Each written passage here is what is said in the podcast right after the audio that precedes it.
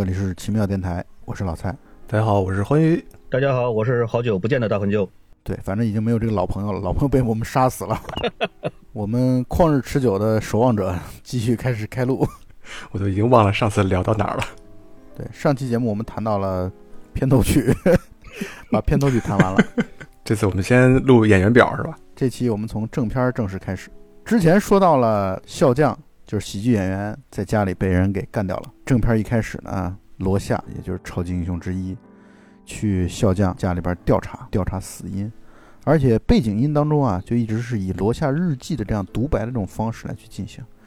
呃，我不知道你们俩的感受是怎么样的。我觉得那个罗夏日记的那种独白的这种方式，或者旁白的这种方式，放在背景音当中，特别第一呢特别性感，第二呢就是它确实很酷，就是他他那个声音就很性感很酷，就是我觉得一下把这个片子这种逼格啊，我觉得以罗夏日记的那种方式。就给提升起来了。罗夏的这段旁白，他应该是还致敬了马丁斯科塞斯的那个出租车司机对的一段旁白，跟这个内容很接近。然后这个两个人的身份其实也很接近。我记得漫画里边好像就是这个旁白，好像几乎没怎么改动。是，然后那个旁白标注了嘛，在致敬马丁斯科塞斯的那个出租车司机嘛。嗯嗯，我觉得这个漫画的这个中文版漫画真的翻译的非常棒。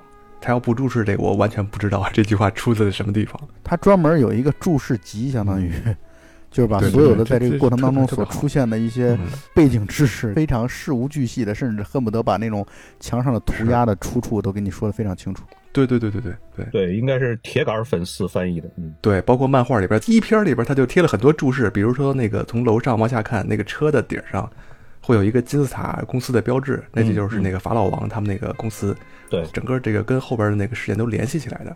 然后那个车的形状跟现在这个车也不一样。嗯，就是因为它是因为处于跟我们的一个平行时空嘛，因为它那个世界里面有曼哈顿博士，所以它这个汽车都是电动汽车，就是跟现在的现实世界。会有细微的差距，都不是细微的差距了，应该是差距非常大。对对对对，但是你要不是注意看的话，你可能会忽略。那对，然后两条线，一条线呢就是罗夏去喜剧演员家里去调查，那笑匠家里边有专门的暗格，暗格有他的那些装备，感觉这装备还都是挺。罗夏去调查的时候遇到了警察，他跟警察发生了争斗，飞身的逃离，就是从一开始他就是一个站在一个这种反政府的身份上游离在。现实世界当中的一个边缘人，可以说他在灰暗处，他既不是在光明那一边，也不是在黑暗那一边，就游走在这边缘。对，这里边我觉得可以看出来，一个是他为了自己心目当中的那个至高无上的那个，可以叫道德目标吧，或者叫他的终极目标，他他其实是对对正义，他是其实是不 care 说是，啊我伤害一点无辜的人，我觉得问题不大，无所谓。所以你看他把警察揍翻了以后，打昏了以后。他其实没有什么负罪感，他不会觉得说这个警察是一个无辜者，等等等等，他一点都不 care。这个片子确实有很多的细节挺有意思。你看他刚一上楼了以后，他掏出一个手电筒。然后按了一下，结果手电筒没亮，他还要再拍两下，没电了。就是真的是，就觉得这人确实看上去好像很酷的样子，而且尤其是他那个面具啊，特别酷。但是其实装备真的是挺怂的，就是特别土的一个，连个好手电筒都都他妈配不起。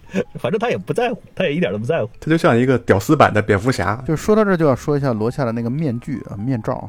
但是面罩很牛逼啊，说一说，就是热感力的，就是根据你自己的情绪，然后跟自己，比如说体温啊、变化啊等等等等，他脸上的那个黑白的那个比例就会发生变化，包括形状。我可以这么来理解吧，就是它其实这个面罩的底色是白色的，但是那个黑色呢就会在这个白色上面不停的游动、漂浮，看上去挺酷的。我感觉罗夏这个面具是守望者里面科技含量最高的一个装备。那确实啊，因为这个他的面具应该是曼哈顿博士做出来的吧？对，这个在前传漫画里边其实是有写到的，本来是曼哈顿博士造出来的。因为当年罗夏很早以前的时候，他应该是一个就是也是个底层吧。然后当年曼哈顿博士给一个女的，那女的想要用这种材料来做衣服、做裙子。但是实际上呢，做好了以后，他觉得特别难看，实际上就没有穿。结果呢，这个女的后来遇害了，而且遇害应该是一个根据真实事件改编的一个故事，就是她晚上被害的时候，这个街区的所有的人都没有管，都没有一个人来管这个事情，结果就最后就造成了这个女的死掉。对这个女人的遇害，其实给罗夏的内心带来了很大的冲击，其实是。就是他会对人极度的失望。就罗夏这个人，在我看来，首先他是一个无政府主义者，再一个呢，就是我认为他其实对整个世界是充满了蔑视的。就说的极端一点，就他会觉得身边的人全是垃圾。所以呢，罗夏，我们在不禁的去想一个问题，就是他维护的、维持的世界的正义，他的这种道德标准，但是他又从另外一方面来讲，他是蔑视人类的，其实就是蔑视人这个物种的。他甚至恨不得，我觉得他就是他也是讨厌自己的，他是反人类的。所以呢，那他的这种正义，他这种坚持，他到底是为了什么东西？为了理想当中的伊甸园吗？为了想象当中的这种永不可实现、永不可达到的一个空间吗？我确实不是特别的理解这件事儿。这我倒不是特别同意说他蔑视人类这一点。我觉得他就是想要维持一种纯粹的正义，因为有些正义是法治没有办法。达成的，他跟蝙蝠侠的区别可能也就就在这儿，他就更像是一个独行的侠客，他是以自己的这个道德标准来评判整个这个世界，他不在乎你什么政府啊或者法治，他是自己心中如果这件事情是正义的，他就一定会去做。你说的没错，但问题在于这一系列的他所维持的、维护的的基础，就是身边的人啊，其实就是身边的每一个人。但是其实他至少他表现出来，他对身边的每一个人他是蔑视的，他是看不起的，看不上的，有吗？没有吧？当然了，本来就是啊，他觉得身边充满了垃圾啊，他觉得整个世界就是垃圾场啊，就是何勇的那句话呀。如果这句话是肖将说出来，我觉得没问题。没有，他自己说了，他在《罗夏日记》里边专门写了呀，这身边全部充满了恶臭味啊，他对这个世界是不屑的，真的。嗯，我同意老蔡的观点，我觉得对于罗夏来讲。呃，所谓的正义本身就是至高无上的，就是我为了绝对的正义，这个世界甚至于都可以去毁灭。如果这个世界上不存在正义的话，那这个世界就没有什么价值。我觉得这是罗夏的做事情的出发点。嗯，你看他在刚开始的时候，就是片头曲结束了以后，他刚开始出来的时候，他的那一段独白，其实也就是这个意思，就是这个世界对啊，确实充满了丑恶，充满了恶臭，等等等等。而且你看他的从小到大的成长，也是周围几乎没有一个人对他是，比如说有爱的，或者说是完整的，或者说是有爱心的这样的一个环境里面成长，他几乎没有。他的母亲，他的小时候的欺负他的那些同学，包括老师等等等等这一些，没有一个人对他好过。那么在这样子的一种畸形的环境里边成长起来的，他能够说是继续的维持正义。有这个想法，我觉得都已经是相当相当不容易的。对，就是其实是罕见的。说白了，就是他在这样的成长环境下，他有现在这样的一种特别轴的对于正义的这种或者高尚的道德的这样的一种这种看重啊，我是觉得本身是非常罕见的，很不容易的。这是一个小概率事件。对，就是大部分的人在这样的成长环境下起来的话，心里一定是扭曲的，是仇恨的，就是肯定是这样的。但他不是。但是从另外一个角度来讲，我说我说他的矛盾啊，我说他的这种痛苦啊，就来源于他一方面他坚持正义，坚持这种人类社会应该有一个非常好的高尚的一个或者特别好的生活环境，但他又不信任身边的人。你看他跟所有的人，他其实都是一种。特别若即若离的，就是他没有亲密的人。你看他，他这里边有吗？他们一个都没有。他唯一表现出来善意的，其实就是夜宵二代了。就是至少俩人还夜宵二代操了以后，他还真的是跑上去说对不起啊，我错了啊，我这人就这个性格，你你不要太在意啊，多包涵。然后还握了握手，主动的还伸出手握了握手。然后夜宵二代还觉得哎，挺受宠若惊的，那个桥段挺有意思。嗯，但是问题就在于他其实他不会跟周围的世界好好相处，就是他不会。我是说，他这个他没有这个能力，他因为他确实是从来没有人真正的爱过他、关爱过他。对对对。所以呢，我觉得他这个性格其实还是挺扭曲的，就是他的性格其实是一种非常扭曲，而且他其实是有很强烈的心理疾病的，确实是很严重的这种心理疾病的。我是觉得他肯定是有的。对，他只不过就是为着自己想象当中的那些正义，为了想象当中那些美好的词语在奋斗着。但是你说他真正知道他到底为谁在奋斗着？我觉得他想不出来的。我认为他是困惑的。我同意，他内心一定是扭曲的。这是我他有心理疾病，因为他本身这个名字的来源罗夏本身也就是来源于心理学上面最最有名的一个概念叫罗夏墨迹测试嘛。而且他本人是非常精通罗夏墨迹测试等等等等这一系列的知识的。这也就说明他其实是很精通。心理学的。我的推测是，就是因为他本人的心理疾病其实是很很严重的，所以他不得不自学，然后想着尝试自己来解决这个事情。我当然罗夏我非常喜欢了，这毫无疑问，这在所有的这个守望者当中最喜欢的就是他，因为他特别的纯粹嘛，特别纯粹。但是呢，我是想说的就是他特别痛苦，就是他这个痛苦就是我想要保护的世界，但其实这世界当中的这些人，我又又又特别的反感，就是我对这些人，或者说绝大部分的人，我真的是特就是反感透顶了，我就是。所以说的好听一点是可以叫纯粹，我嗯觉得说的难听一点就是偏激，一根筋的这种这种 人格，我觉得在影放到影视作品里边，确实是会有大把的粉丝的来追捧的。就这么说吧，就是你看，咱们都自认为至少是普通人嘛，对吧？那我们这个普通人的世界，但是在他眼中，他就会觉得他妈你们全是狗屎，你们，你你说，那你要保护的世界到底是谁？要保护谁？我确实很困惑。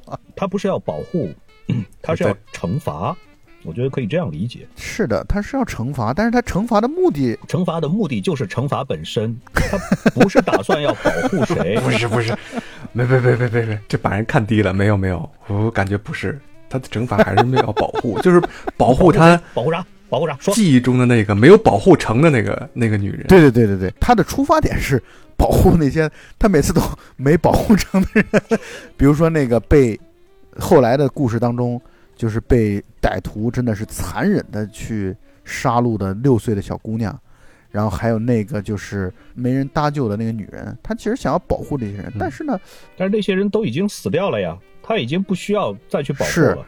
他接下来唯一能做的事情就是只能是惩罚凶手。这个就像歌坛是一样，不可能所有的人都是坏人，虽然很多很罪恶，但是总会有那么一两个善良的人。那这是罗夏心里面一直相信的，所以他才能一直坚持做自己的这个行侠仗义的行为。不，我觉得他跟蝙蝠侠还不太一样。蝙蝠侠心中嗯是有很强烈的爱的，其实，我是觉得蝙蝠侠的内心是有很强烈的爱的，但是罗夏没有，就是我感觉罗夏的这个爱的这个成分是很微弱的，就是让我们做读者是很难解读的出来的，或者很难去感知得到的。我觉得可能最重点的原因还是因为小的时候的经历。蝙蝠侠至少父母都很爱对他，对对对对他，从小是在一个不缺爱的一个环境里边成长起来的，而且他长大了以后，他也有他爱的人。对，蝙蝠侠，嗯，像阿福啊，忠心耿耿，所以呢，他不嗯缺爱，但是罗夏是极其缺爱，以至于罗夏对周围的世界的观点是扭曲的，是又缺爱架空的。又缺钱，我觉得用“架空”这个词来描述罗夏的世界观应该是比较恰当的。他落不到这个现实生活当中，这种现实生活本身给他的只有恨，或者只有大文就刚才说的惩罚，就他就只想去干翻身边所有的人。这可见事业和爱情对人来说多重要啊！确实，大文就刚才说的，又没爱又没钱，这个屌丝太惨了嘛。但他确实是一个值得敬佩和喜爱的屌丝，他太值得敬佩和喜爱了。刚才大坤就提到这个罗夏墨迹测试啊，我我前一段时间还正好还做了一个这个测试，就是我玩一个游戏叫暴雨，然后它里面其中有一段就是他煞有介事的拿了几张图片，然后就是这个墨迹向你提问，然后你来回答你所看到的这个东西是什么。当然它没有答案啊，但是这个测试挺有意思的，因为因为这个测试我心里边想，它这个图案是随机的，可能有很多很多张，但其实这个测试的图案只有十张，就它是固定的。然后除了黑白的，还有彩色的，带点红色和墨绿的那种，它只有十张，对而且这十张都是对称的。然后它就是通过被试者的在看到这些图画以后，呃，做出的回答以及他回答的内容啊，包括你反应的时间啊，然后他来做一些这个心理上面的诊断。据说成功率还比较高。嗯，然后 两条线，一条线就是罗夏在喜剧演员家里，另外一条线呢，则是夜宵二代去夜宵一代家里聊天儿，这像是他们俩的一个固定的保留节目。嗯每个周末啊，这两位退休人员在一起，然后喝啤酒，这对两个人都是一种极大的心理上的安慰和放松。我最强烈的感受是在《Rick and Morty》里边儿，就会觉得像 Rick 这样的人是极度、极度、极度天才的，那也就极度、极度孤独的人。就其实正常的就是，当你一个人高处不胜寒，你的能力极其突出的时候，你就很难再交到这种交心的朋友了。所以夜宵二代和夜宵一代都彼此非常非常珍视他们俩每周在一起的这样的一个啤酒之夜啊，我觉得其实就是这样的。我觉得这个至少可以看得出来，第一是两个人都很比较怀旧，尤其是夜宵一代，嗯，你看他其实这应该是两个人嗯在一起经过的无数个周末这个相聚之夜当中的一个。很普通的一个，但是他还是在对不断的在叨叨以前的一些个特别明显的一些个事情，所以肯定是他们这些个故事几乎每次都会讲一遍，每次都会讲一遍。但是夜宵二代呢，同时也是一个很有爱心的一个人，就是说啊，我知道你会讲这个，但是我也不烦，我也就在旁边就这么这，嗯，点头听，挺好，挺好。所以这个就开头这么几秒钟，就足以把两个人的这个经历啊、个性啊什么都已经交代的明明白白了。而且你看他们这么放松、这么私密的一个环境下面，夜宵二代还穿的这个西装革履的，那个头发梳的一丝不苟，跟夜宵一代其实他们俩的这个反差还是挺大的。对，因为夜宵二代本身是个富二代嘛，而且夜宵二代他本身，他夜宵一代对他来说就如偶像一般的存在，其实是，就是他本身就是因为夜宵一代，他才走上了这超级英雄的这条路嘛。对，精神领袖他。其实对对方是有，对对对方是有一种特别毕恭毕敬的感觉。所以呢，你说像他正装啊、穿戴打扮不是那么随意的，不是那么随便的。对，对尽管两个人关系已经非常亲密了，但是或者说已经很近了，但是呢，还依然该有的礼数啊，这是一种后辈向前辈的这样的一个嗯对对对对对对，致敬的这种感受。嗯嗯，对，去见导师。对。当然，大黄牛刚才说了，说这个他们翻过来覆过去的，总是在谈同样的那些东西，就是那些陈芝麻烂谷子的那些事儿。从另外一个角度来讲，也是因为他要给观众来去啊，展现出来他们的一些过去的历史什么的。是，然后包括他们谈到了这个过去的民兵组织啊，谈到了一九七七年生效的这个基因法案啊，嗯，嗯因为这个基因法案呢，上次在上期节目当中我们也谈到了，它就是当时的在平行世界当中的尼克松政府所颁布的这么一个法案。这法案呢，就相当于是让这些超级英雄无处遁形。那么你们要么选择就是你就彻底退休了，呀，就是你从此就再不存在了，就是你的超级英雄身份再也不存在了；要不然就是你选择跟政府来合作，或者你直接公开身份，啊，你让大家知道你是谁，也就把你的这个秘密，把你的这个面罩相当于给你扒掉，啊，这个其实基因法案对于这些超级英雄来说，可以说是里程碑式的，可以说是毁灭性的，可以说是对于超级英雄本身的这样的一种彻底身份的剥夺，或者这种世界的损毁。这个法案如果回过头来看的话，确实是一个非常非常无耻的一个法案。因为第一，不可否认的是，这些超级英雄们在他们产生到发展的过程当中，做了无数无数的好事，对于维护整个社会的治安、稳定等等等等，肯定是起了非常非常大的积极的作用的。而且在刚开始的时候，政府肯定也在扶持他们，因为对于当时的政府，尤其是这个这个尼克松上台之前，这个肯定是非常非常有利的。但是这样的一个政府说抛弃他们，立刻就抛弃掉了，就是一点都不留情面的。所以真的是可以说，这个法案是个非常无耻而且是卑鄙的这样的一个法案。嗯，卸磨杀驴呗。对，卸磨杀驴。因为超级英雄帮他们在维持社会治安，包括打赢越战等等这些事情上，都起到了非常关键的作用。嗯，但是这个时候，等于当觉得成为了政府维持政府统治的这个绊脚石绊脚石的时候，就要毫不留情的这么除掉他们。嗯，说到这个绊脚石，我就想起来了，绊脚石计划我，们是不是应该录一下这个？对，我们是不是应该录一下杰森·波恩？可以可以再来上个一百五十期杰森·伯恩吧。但是杰森·伯恩这个片子最大的问题在于没法录。没关系，我们按照镜头来录，每个镜头我们录十分钟。我们从头到尾都是在讲马特·达梦，我操，牛逼，打的漂亮，真精彩，酷。从头到尾都是这些东西，太无聊了，太无趣了。关键他镜头剪的稀碎。他第一次真真打的时候，好像呃十秒钟切了二十多个镜头，我记得好像。对啊，杰森·波恩这个片子，杰森波恩的这个片子叫啥名来着你看你们几点睡？就是杰森·波恩这个片子，他特特别牛逼的，就是或者说为人称道的，就是他的这种凌厉的剪辑啊，这个剪辑是太牛了。就是把这个，其实你说像马特·达蒙，他其实也不是一个，他至少他之前啊，在之前他哪像是一个打星的样子，对吧？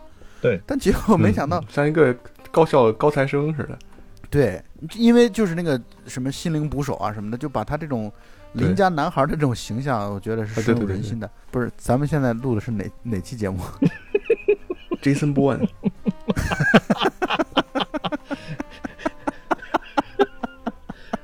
真是 Jason Boy 这片儿叫啥名来着？谍影重重嘛。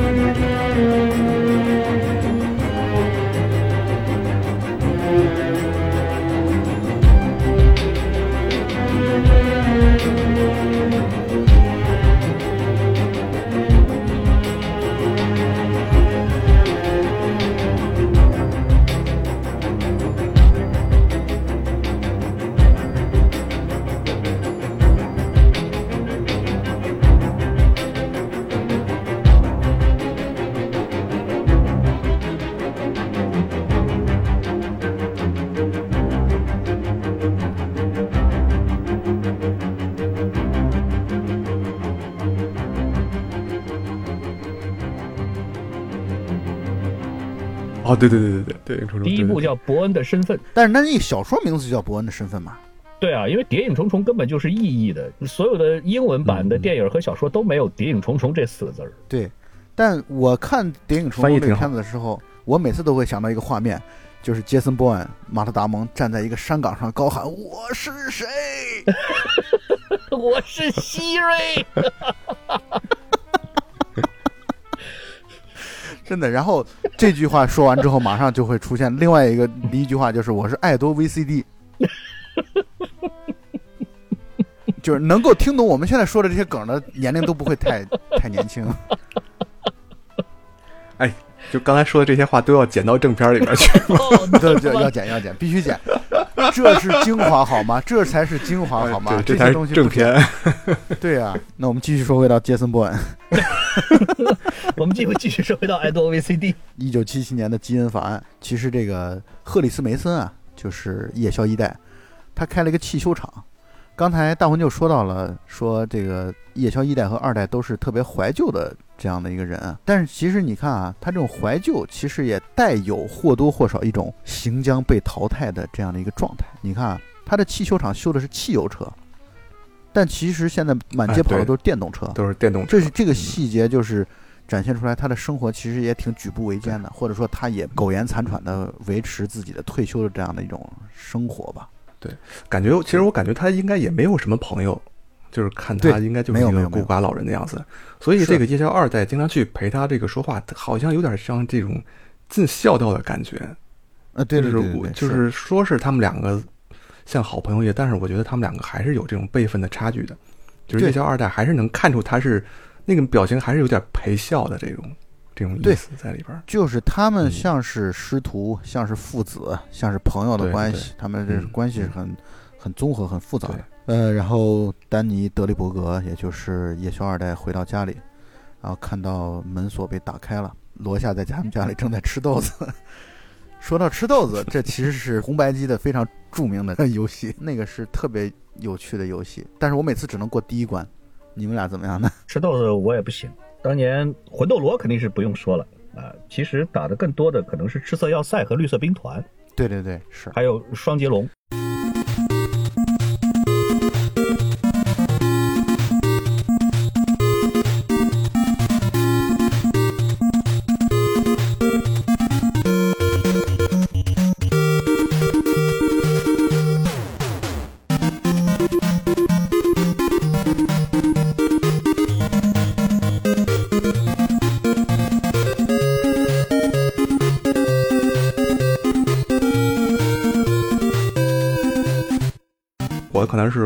红白机障碍，可能是你们那个时候最喜欢的什么游戏？坦克大战吧。对，坦克大战行，坦克大战我能过个二十多关，啊，那挺厉害的。所以我喜欢这个。我记得我好像那时候我特别特别喜欢的一个游戏叫《兽王记》，我不知道你们玩过吗？听说过，不知道，听都没听说过。嗯，对，那个《兽王记》就是它符合武侠小说的那个套路，就是一开始是一个特别弱的一个人，特别弱，就是恨不得什么敌人都能把你干死。但是你在集齐了某些，就是每一关的时候，都是有一个就是突然升华的那个状态。就你在集齐了，比如两颗心之后，你就会变成，比如第一关你可能变成什么狼王，然后还是什么鸡王什么这，总之各种各样的王。然后当你变成那种变成那种兽王之后，你就特别特别牛逼，所以那个游戏感觉特别爽。行，两位大哥，咱们不如得说 Jason Bowen？但我觉得没关系，我觉得我已经豁出去了。我现在这守，因为我实在是我不知道守望者需要录多少期能录完，反正所以我觉得，对，真的豁出去了。就是反正就就看着聊呗。然后当然我也知道，我也我豁出去了。就是我现在说这句话，我也有底气相信，我们在座的能听到现在的听友有好多听友就属于都跟我们留言了，说了特别暖心的说，你们聊什么我们都爱听，你们随便聊。你没发现每次留言的这个都是那几个人，所以最后就那五个五个听众。然后罗夏在夜宵二奶他们家吃豆子。其实你刚才大黄就说的有一个话特别有道理啊，就是在罗夏和夜宵二代之间，还能有那么一点点的那种喜剧的戏的成分在里边。对就是罗夏这种人跟别人在一起，嗯那就是刺儿头，那就整个就是一个刺儿头，那就可以说没有任何的温情这种东西可言。但是他跟夜宵二代在一起的时候，还是有一些温情成分在的。我的觉得是因为夜宵可能也是一个比较比较能容人的这样的一个人，就是别人说他个他是个温和的人对对对，他也不太会发脾气或者怎么样，可能在超级英雄里边嗯像这样的性格的是很少见的。对对对，超级英雄一般都是比较偏激、比较偏执的那种人啊。他妈你敢惹我打死你个龟孙儿！可能就这样就上去了。对，罗夏来找夜宵二代是为了告诉他喜剧演员死掉的消息，并且呢，进入到了夜宵二代的地下室。夜宵二代相当于地下有一个基地，嗯，基地当中啊，这个装备非常非常之齐全。确实挺像蝙蝠侠。对，夜宵二代也是一个靠他的超能力，这钞票的钞，嗯这个超能力，然后来去行走江湖的，装备非常的丰富。我记得漫画里边好像讲过，他的父亲是个银行家，当年赚了很多很多的钱，所以是相当于给他留下的遗产。但是呢，他的父亲好像跟他的关系，我记得好像也不是很好，不是很好，一般。所以呢，他在某种意义上讲，他把夜宵一代其实是有一种当做父亲。对亦师亦父的这样的一种身份。对，这个地方就要说说背景了。守望者的这群人当中啊，夜宵二代和罗夏曾经有一段时间，大概在上世纪的六七十年代的时候啊，他们俩是联手的去打击犯罪，所以他们俩那个时候其实是非常好的搭档。但后来呢，基因法案出来之后，两个人就相当于分道扬镳了嘛。嗯，一个人就已经退隐江湖，就是受迫于这种基因法案的存在，所以就归隐江湖，然后彻底隐姓埋名的生活下去。另外一个人就是魂不吝，还继续保持着自己独行侠的这样的一个身份。所以罗夏对于夜宵二代是充满了怨气的。这种怨气就是觉得你怂，你他妈的这是逃兵，说好了我们要建立一个美好的世界，结果你这有了这么一点小的困难，你就当缩头乌龟。所以我觉得罗夏对于夜宵二代是有怨气的。夜宵二代在地下室的时候拌嘴了，拌嘴之后，夜宵二代说：“至少我现在没有躲在面具的后面。”然后罗夏说了一句特别牛逼的话，说：“你躲在大众这个面具之后。”嗯，这种话真的就属于这种片子特别牛逼的一些，就是带有很强的思想性的、很有震撼力的这种话啊，我觉得很牛逼。嗯，就是你可以看得到，这个阿兰摩尔不是一个单纯的，或者这么说吧，他不是一个漫画家，啊，他不是一个故事家，他不是一个小说家，他是一个他有文学性的思想家，一个文学属性的一个作家，他一定是要有思想在里边的，就没有思想，他是很难成为称其为文学的，嗯。不是单纯说你描述的水平文本水平高就行了，不是的，他必须得要有思想在里面，而且又能用言简意赅的语言描述出让别人觉得啊，确实特牛逼这样的话，就是不像我们 去描述世界的时候，就是卧槽牛逼，真他妈牛逼！嗯，对太没文化了说这种话。对，完犊子了。就像杰森·波恩牛逼，这杰森波必须要录一期，我们测试一下自己的底线在哪儿。太任性了，根本不考虑受众的感受，好吗？反正聊的都是影视是吧？我们影视电台，我们又没聊别的。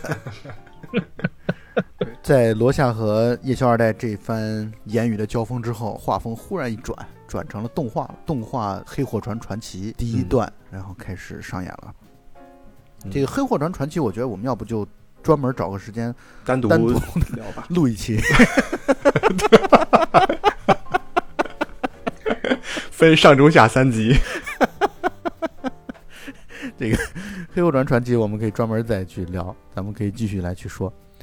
呃，然后引出来了又一个新的人物，或者说又一个主角，就是维特阿德里安，也就是法老王。他是那种怎么讲，天选之人，智力极其突出，特别聪明，是整个守望者这六个主角当中智商应该是最高的人。就武力值甚至有可能是最高的，他应该是号称能徒手抓住子弹嘛，其他那几个人应该都没有这个能力不是有曼哈顿博士在谈武力值，这个都是在欺负别人啊。就就是除了曼，就曼哈顿已经不是人的这个范畴了。对，他在这个人的范畴当中，应该是武力、智力都是应该是最顶尖的。嗯嗯，他的武力顶尖，主要是还是因为他的智力顶尖。对，有关系。对，就是他是意识特别强，而且再多说一点，就是像叶修二代，他是靠父亲，但是呢，阿德里安维特啊，就是他完全是靠自己，他完全是从白手起家的状态，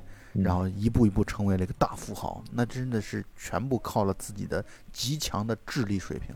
对，他在接受采访的时候谈到了他在开发南极洲的能源。他和曼哈顿博士的观点就是，如果能源可以无限的话，那么人类就会避免非常大的战争的可能性。因为如果能源无限了，或者说能源在我们人类使用范畴内无限了，那确实是他会认为这世界和平是指日可待的。对，这其实就是一种共产主义思想。他是刚开始公开了自己的身份了以后，然后就利用了守望者的名气，就开始推玩具，推了所有角色的手办吧，可以叫，对对对，应该算是赚了第一桶金。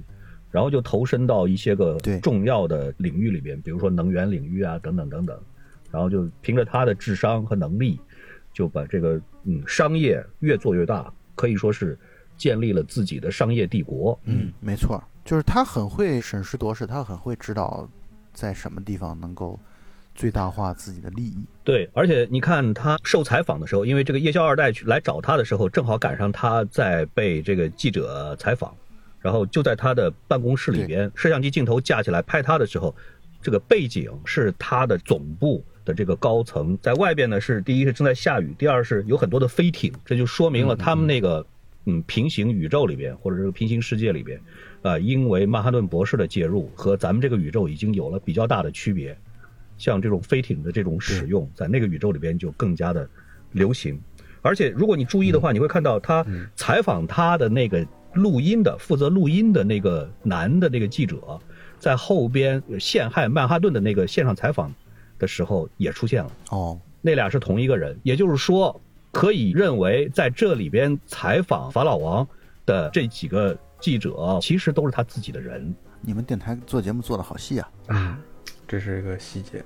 丹尼尔·德里伯格，也就是夜宵二代，其实他是想来提醒一下维特拉阿德里安，也就是法老王，告诉他这个喜剧演员死了，让大家都各自注意自己的安全。他本来的本意是这样的。然后，当然你可以看到啊，就是夜宵二代到了他这儿之后，发现他春风得意马蹄疾之后，他有点尴尬，他会觉得自己对这个。法老王的提醒呢，有点多余，他有点坐立不安，就是在这样的一个环境当中，因为他会觉得人家做的风生水起的，让我来跟大富豪来去提这个，有点奇怪，莫名其妙。当然，他应该是应罗夏的要求或者请求来去做的吧。对，我觉得他自己并不认为，呃，笑将死是一个多么大的一个事儿，呃，只有罗夏一个人是这样想。夜宵二代其实本身并不觉得说是笑将死好像是一个阴谋，或者说是会关联到整个的守望者。但是既然罗夏这么说了，那啊，行，就算是老朋友的一个一个拜托吧。行，我可以去找找法老王，通知他一下。嗯，但实际上到了以后呢，聊起来的时候，像法老王这么聪明。智商、体力都是双高的这样的一个人，最不可能被杀的就是他了。所以来提醒他，真的是挺多余的。我觉得差不多就这样的意思。反正我的责任也就尽到了。对，所以他有点尴尬。嗯，对，特别尴尬。而且发现法老王关心的根本不是这个，人家关心的是这个全人类的命运的问题，比他这个事儿要大得多。对呀，对。而且像这样位高权重的，肯定周围的保镖什么的也是无数，对吧？本身要能见到他就不容易。对对。而且再多说一点，就是咱们又顺回到刚才罗夏的话题上了。我以为你要顺回到杰森·伯恩的话题上。我也以为是这样。你看罗夏，罗夏他其实对周围世界，我已经说了嘛，是充满不信任的嘛。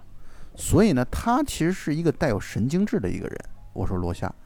刚才我们其实已经达成这样的一种观点上的一致了，嗯，所以罗夏其实是他，就说白了，说难听点，他老喜欢没事儿找事儿，就是他老得给自己找一个敌人，他得给自己树敌，否则的话，他自己人生是没有目标的，有点，对对对，对。他这样的话，这人生才有价值，才有意义。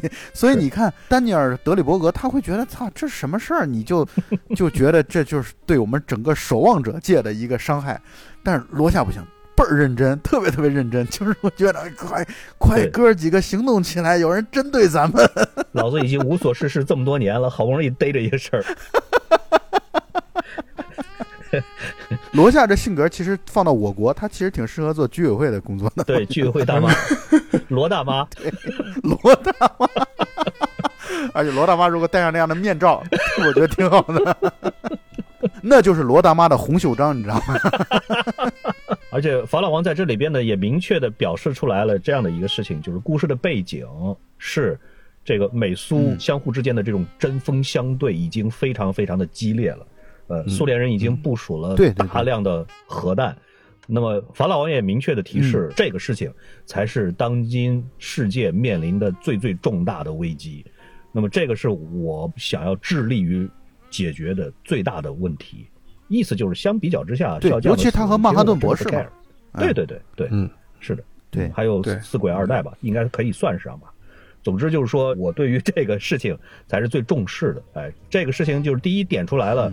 当时的这个世界里边的背景，另外一个也点出来了，法老王现在他所 care 的事儿，呃，到底是什么？对，然后罗夏呢，则是自己跑到了那个叫洛克菲勒军事中心吧，然后去提醒曼哈顿博士和 Lori，也就是死鬼二代。然后就是我们之前也聊过了。特有意思的，他去提醒四鬼二代是非常不喜欢他这个人的，他们俩就是完全两个世界的，应该说是对互相瞧不起。我觉得俩人有点互相瞧不起。对，因为罗夏这个人啊，他其实是一个反很多东西的，比如他反共啊，罗夏反共是绝对的，那肯定他明说了，反女权、反同性恋，对他特别的是那种极度的保守派，嗯，和极端的保守派的代表，所以呢，他对于。这个四鬼二代，比如说包括四鬼一代，他们的这种利用这种，在某种意义上讲是出卖色相吧，在他看来，然后来去获得了自己的这种身份，或者获得了自己的这种荣耀，他其实非常看不上的。对，他在他自己的日记里边就是说他独白里边，他直接就说了“死鬼一代”变成了一个发福的老妓女，他就用了这样的词儿啊，非常难听的词儿。对，嗯所以你看，他其实带有很强烈的厌女的特性，在我看嗯来，嗯，我觉得可能主要是因为他小的时候，他母亲对他的这种印象，啊对哎非常的非常的反感。我觉得可能跟这个是有很大的关系的，所以他应该至少是厌恶绝大多数的女性，或者说他在女性这个视角上，他是有思想和道德洁癖的。对，嗯嗯嗯，而且他其实越是这种极端的追求女性的应该保守，应该守所谓的守妇道，他其实越是体现出来这是厌女的特性。哦，他妈的打倒罗夏，我靠！我 坚决站在女是吧 女同志一方。本来我还对罗夏挺有好感，但是你这么一说，这人不地道。反正我知道很多很多的人都特别的喜欢罗夏这个角色，但是如果在现实生活当中。真的有罗夏这种对，这种观念的人在你周围的话，绝大多数人一定会极端讨厌他。是，这就招人讨厌。你应该这么说，早在你讨厌他之前，他就把你恨死了，真的，或者说他就把你厌恶死了。就是我们其实不会那么极端的追着一个人的厌恶，但是他其实就会这样，因为我还是要表明我的态度啊，我很喜欢罗夏这个角色，但是罗夏本质上就跟一条疯狗没有什么区别，他很容易逮谁咬谁，真的，罗夏这样的角色。所你为什么会，喜欢一条疯狗？我非常同意大文就刚才的观点，就是罗夏这样的人，如果出现在你周围，你会把他讨厌的死死的。可是，当然，在你讨厌他之前，他可能也会把你先讨厌的死死的。总之，我们跟这样的人是没法相处的，绝对相处不了。可能隔着屏幕的话，你知道他伤害不到你，你可能会觉得你很喜欢这样的对人的这种表现出来这种。可以叫人格魅力吧，或者说做事情的这种酷劲儿。对而且他的很多的这种，就说表现出来都是他的比较美的这个这一面儿，这种形象。但是他如果真真正的一言不合要想对你动起手来，他是绝对是非常狠的，因为他的这个能力就已经限定了他必须要一招制敌，必须要在第一时间要把你打翻在地，而且让你失去反击的能力。要快啊！嗯，对对对，这个啊所以他下手确实是挺你看啊狠的。，说到隔着屏幕这件事儿，你想想，其实你看我当年在北影节的时候看《暗夜骑士》这个片子的时候，嗯，那得到最大是分贝量的欢呼，那绝对是小丑出场的时候。。对，可是你自己去想一想，嗯如果小丑这样的人在你身边，哇，那真是我们都不知道怎么死的。确实是，问题在于大家喜欢小丑，或者说吧，就这么说吧。很多很多影视作品里边都会描述充满了人格魅力的反派，对吧？我们也都很喜欢各种各样的，由于这个剧本精彩的剧本以及精彩的演员所塑造出来的精彩的反派。但是罗夏这个角色是在于你喜欢他，是因为他不是个反派，不是因为他是，个他是正派人物，对他是个正派人物，但是他实际上的很多的他甚至正，派到了，他正派到了他有洁癖。他正派到了，他是所有这些角色当中最正派的一个。对，是的，同意同意。对他又是一个，如果你把他，就是你放到现实普通人的世界当中，那这人是一个带有极其极端色彩、极端思想的一个人啊。是你说的不好听点，他甚至有可能会成为希特勒一样的人物。对，嗯，同意。所以我觉得这个真的是就是说明了什么？说明了编剧确实太会编了。在我要再再重申一遍我的观点，就是我们的很多的国产的影视剧啊，塑造人物真的是极端的嗯苍白无力。对他的塑造人物的这种你举例子吧平面化的。你你不要怕被骂，坚决不举例子怕被骂。我坚决不举例子，我宁可喊我不举，我都不会举例子。就是大魂就怂了啊，大魂就我怂了大魂就就是你可以想象得出来，他妈的他会有无数无数的这种大魂就在英国的情况下，大魂就都竟然害怕国产的这些剧组去追杀他。当然，大魂就也可能是害怕牵连我们，我理解，我理解。所以罗夏这个角色塑造的真是非常的成功啊！对就是他不会让你又爱又恨啊。你像小丑，他会让你又爱又恨，但是罗夏绝不会，罗夏只会让你爱。但是你细思极恐，就是你去仔细想想，如果你身边有这样的一个人的话，那真的让你毛骨悚然。所以你看罗夏，他也有很多很多他蔑视的、他瞧不起的人，他不会动这些人的。你看像报刊亭老板，对吧？他好几次报刊亭老板对他都已经快接近于辱骂了，就是你又来干什么？你你一边去一边去，还没到，跟你说多少次了，还没到呢，就已经到了这样子的一个程度。但是他从来不会对老板这种人物动粗，因为他觉得这是个小人物。我打你，或者说是我怎么着你，我只是解我自己的。这个心头愤恨，对于整个社会的这个正义啊，等等等等的，一点好处都没有，所以我不会动你。所以他真的是一个极端理想主义者，对，应该是。那也给我们展现出来，其实如果理想主义到了，就是任何东西到了极端，都很可怕，可能都不太好。是。然后我们上次也谈到了罗夏去看望曼哈顿博士，然后刚才我们不是也说到了吗？他跟四鬼二代互相也不是很喜欢，然后四鬼二代煽动曼哈顿博士把他。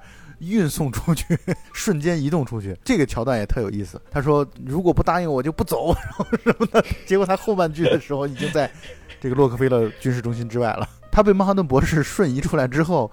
他的那种无奈，像他拍拍屁股转身走了那样的感觉。嗯，狠人遇上了一个更狠的。这个桥段其实也挺有意思的。第一是相当于就是他跟夜宵二代两个人肯定是约好了分头行动，对吧？让夜宵二代呢去警告法老王，然后他呢跑去警告这个曼哈顿博士。实际上曼哈顿博士是完全不需要警告，因为没有人能杀得了曼哈顿博士。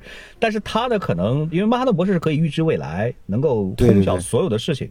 他可能希望曼哈顿博士呢能够告诉他说这事儿到底谁干的，但是曼哈顿博士呢也没告诉他，意思就是说啊，我好像也看不太清楚了啊。总之就是我没法告诉你。然后这里边呢也有一些个细节，像他刚开始见到四鬼二代的时候，俩人确实是有点互相瞧不起。四鬼二代说你不能来这儿，对你现在是个通缉犯，对吧？你还跑到这种戒备森严的地方来。然后他呢就称呼了四鬼二代，就用了代号。然后四鬼二代呢就很不爽，说：“我有个真名啊，你得叫我真名啊，你叫出来。”然后他就很不情愿的叫了 Laurie。我的感觉，这这个地方也是属于就是很紧凑，但是表现出来的信息量还是很大的。你看罗夏他他就是不愿意叫对方的真名，就对于他来说，实际上大家就是他戴上了面具才是他的真实的本体。那么他呢也希望他周围的所有的这些个人，在他看来都是超级英雄的这一面。才是他希望的本体。对他或多或少对这些超级英雄啊，包括夜宵二代，包括死鬼二代，我觉得他对于这种提前退休的人，他有一种怒其不争的感觉。他会觉得你们这些人怎么就放弃了自己的理想？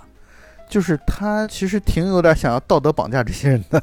对，你们这些背叛了我的人，对他想让这些人感到汗颜。我觉得，你们难道一点都不知羞耻吗？你们难道没有什么负罪感吗？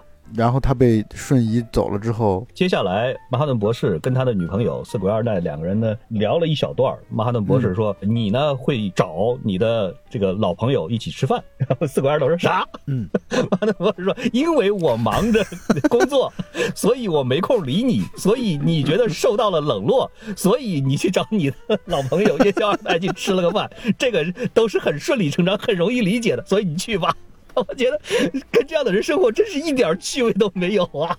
对呀，然后就是四哥二代果然如马哈顿博士所预测的那样，然后跟叶修二代见了面，然后吃饭，非常的开心。他们俩应该是很久很久没有见过面了。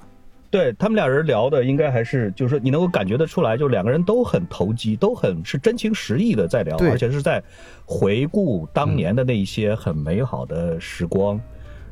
呃，两个人反正说的话确实，就感觉这俩人特般配。对对对，就是两个人都很明白自己的想法以及对方的想法和意思，确实都很对路。那是因为他俩其实是一个类型的。你看，他俩是在这个基因法案公布之后，两个人都等于双双退休了嘛，归隐了嘛。嗯，他俩是代表了退休的那一派。嗯，其实你看，就是在守望者的这几个人当中，他们俩是。既没公开身份，但与此同时又退休的这一派，对吧？嗯。然后那种公开了身份的，但没有为政府做事的，则是法老王；没公开身份也不为政府做事的罗夏。嗯。公开身份且为政府做事的，就是喜剧演员和曼哈顿博士。其实他们分成四种类型嘛。嗯。而他们俩是刚好的那一种类型，就是隐姓埋名的，但是呢，其实已经退休了。嗯。对，而且两个人之间其实说的话也挺有意思。你看，刚开始回顾了一下过去的一些个老故事啊，一些个老的桥段，然后还专门聊起来了。四贵二代说啊，我当时穿的那种紧身衣啊，真是太糟糕了。夜宵二代也就跟着附和说，是啊，那个啊，确实很糟糕。实际上你可以看得出来，两个人的神态，包括眼神儿，仍然很怀念那个时候的时光，而且会认为那个时候其实很美好，非常好。所以。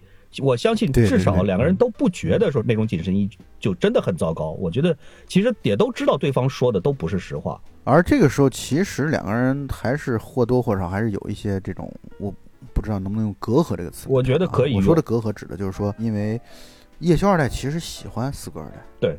但是呢，他因为知道四个二代是有一个强大的男朋友，而且是无所不知的男朋友，对自己不敢造次，所以只能。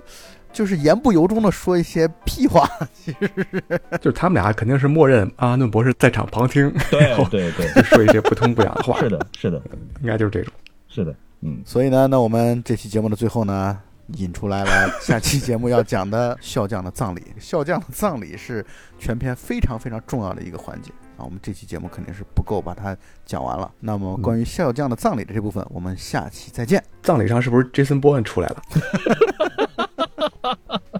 葬礼上红白鸡出来了，对他葬礼上他要吃豆子了，他要。所以本期节目到此结束，大家再见，拜拜。好的，谢谢大家，拜拜。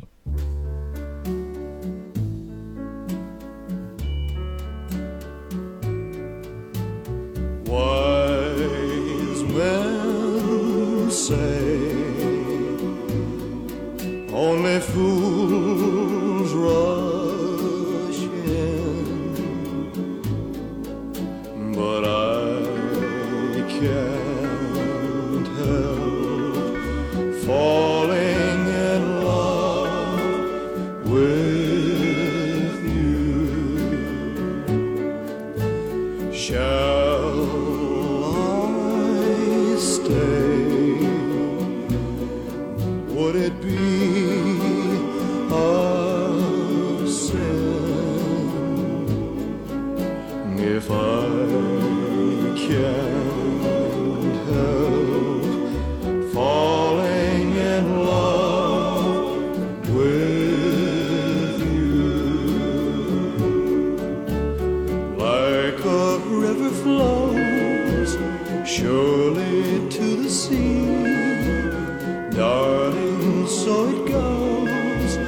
something